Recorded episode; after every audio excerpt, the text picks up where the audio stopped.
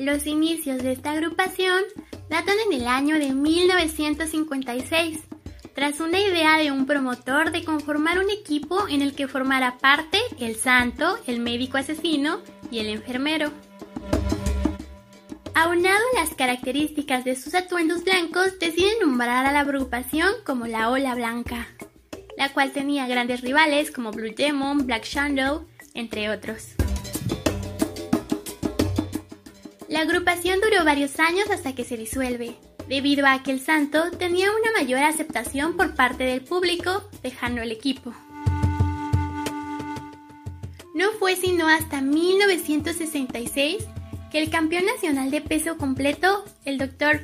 Wagner, decide aliarse con el Ángel Blanco y conformar la segunda versión de la Ola Blanca, la cual fue considerada la mejor de todos, debido a su estilo rudo que doblegó a los luchadores del blanco técnico. Una de las grandes victorias de este dupla fue en aquel día en la Arena México en la que se enfrentaron a El Santo y el Rayo de Jalisco en una lucha por el Campeonato Nacional de Parejas.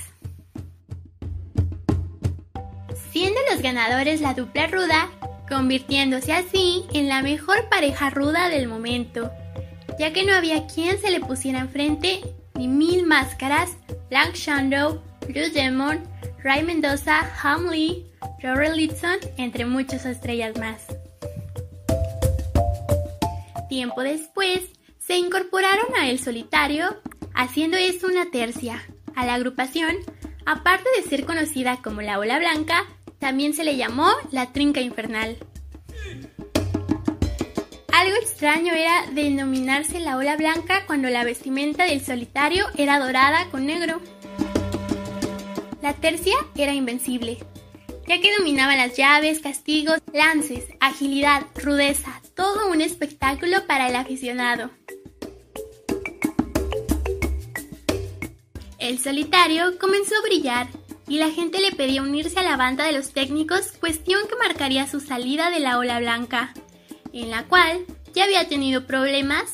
De esta manera, nuevamente la ola blanca se convertiría en una dupla, cuestión que no dura mucho tiempo al incorporarse Grand Marcus a la agrupación.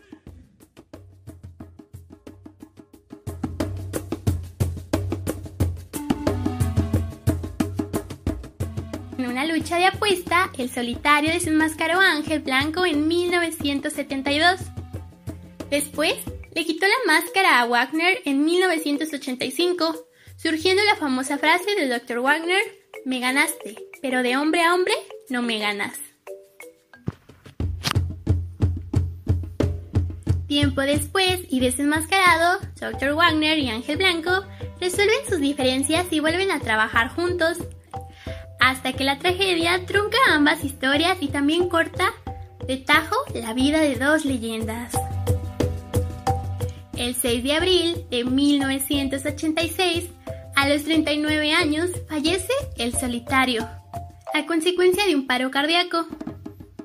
Días después, el 27 de abril de 1986, harán equipo con sus hijos. Dr. Wagner haría equipo por primera vez con Dr. Warner Jr. para enfrentar a Ángel Blanco y Ángel Blanco Jr. en las... Cuenta la leyenda que en una plática entre solitario y el Ángel Blanco, en una conversación hicieron un juramento, el cual era el que falleciera primero regresaría para llevar al otro al más allá. Días después, en un auto que circulaba de Nuevo Laredo con destino a Monterrey, Ángel Blanco conduce. Junto a él se encuentra el Dr. Warner, Mano Negras, Solar y Jungla Negra. En el asiento trasero. Una llanta revienta y produce un choque. Los acompañantes sufrieron lesiones menores, pero el ángel blanco fallecería en el lugar. Dr. Wagner sufrió lesiones graves en la médula espinal que lo inmovilizaron durante una temporada. Aprendió a caminar nuevamente, pero su carrera luchística había finalizado.